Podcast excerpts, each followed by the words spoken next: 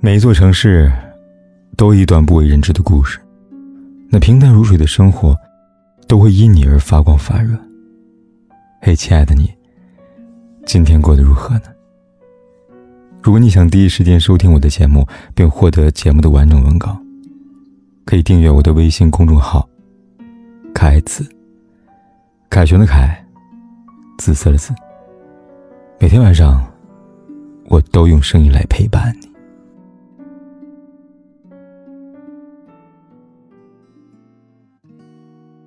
每个人都不是一座孤岛，人与人之间相互关联，有亲密，有摩擦，有美好，也有恩怨。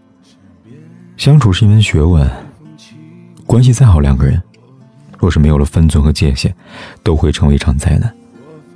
人生如尺。必须有度。朋友如此，亲人如此，爱人更如此。和朋友之间，保持一杯水的距离。君子之交淡如水，小人之交甜如蜜。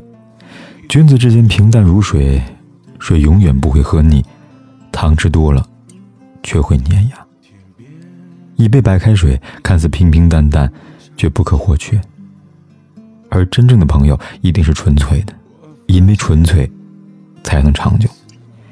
一旦掺杂功利，朋友之意就会变味儿了。朋友之间，帮忙是情分，不帮是本分。太亲密的关系，总是想当然，认为付出是应该的，却失去感恩之心，一味索取，关系就越来越糟了。不干涉朋友的生活。不乱说朋友的隐私，说话做事留有余地。再熟悉的人，也要注意分寸。而分寸感，就是一个人成熟的标志。懂分寸的人，与人交往中让人感觉舒服，而不是体面。留白，又并不疏远。这是一个人的能力，更是一个人最高级的教养。和亲戚之间。保持一碗汤的距离。汤太热，烫伤了自己；汤太凉，就会凉了人心。亲戚之间有血缘，本来就是天地间最亲密的关系。可成年之后，彼此有了不同的生活，交集越来越少。有了彼此的家庭，有了自己要照顾的家人，关系也就越发疏远了。韩信报答朴母一饭之恩，赠予千金的故事，至今让人津津乐道。但是韩信的嫂子，却还有人提起。韩信成年之后，天天在哥哥家吃闲饭，一连几年，嫂子一气之下，有一天没做韩信的饭，韩信脸上挂不住了，于是出去谋生，才有了后来的裂土封王。荣归故里的韩信给一饭之恩的朴母千金，但是对供养他几年的嫂子却不闻不问。路遥在《平凡的世界》里说过。人与人之间的友爱，并不在于是否是亲戚。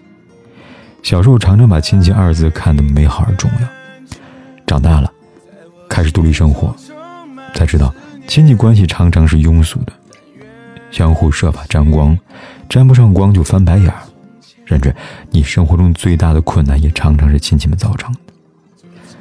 斗米恩，淡米仇，对亲戚不能太好，太好。就会产生依赖，拖累你自己；而你一旦稍有懈怠，就会造成怨恨。对亲戚也不能太坏，太坏就凉了人心，坏了心情。一碗热汤可以救急，但是却不能救穷。面对亲戚，一味帮忙，不如让他们自立自强。一个人的路，都要自己走。想要别人帮扶一辈子。基本是奢望。再好的亲戚也要有原则、有分寸，授人以鱼，不如授人以渔。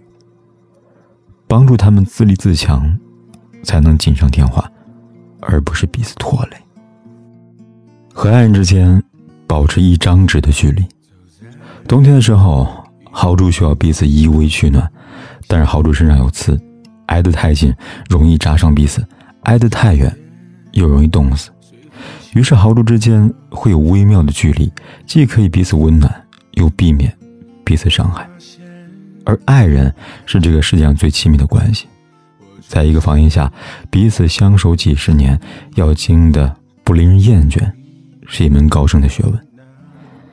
钱钟书老先生曾说过：“婚姻是一座围城，墙里的人想出去，墙外的人想进来。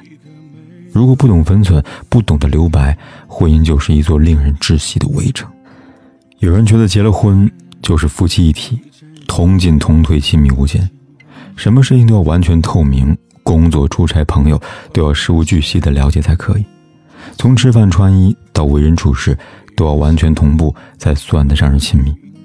夫妻毕竟是两个人，需要一张纸隔绝开来，既不会失去温度，也不会完全透明。因为爱，不是控制或支配，而是尊重。尊重个性的不同，尊重灵魂的差异，才有了两个不同灵魂之间的吸引，才有了爱情的温度。有对夫妻，丈夫很喜欢吃榴莲，但是呢，太太觉得特别臭。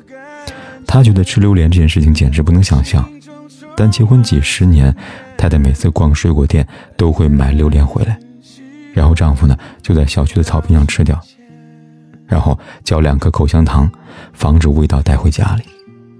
结婚几十年，两人一直相安无事。太太知道丈夫喜欢吃，所以她买；丈夫知道妻子不喜欢，所以在外面吃。这样的相处模式让两个人互不打扰，却又自得其乐。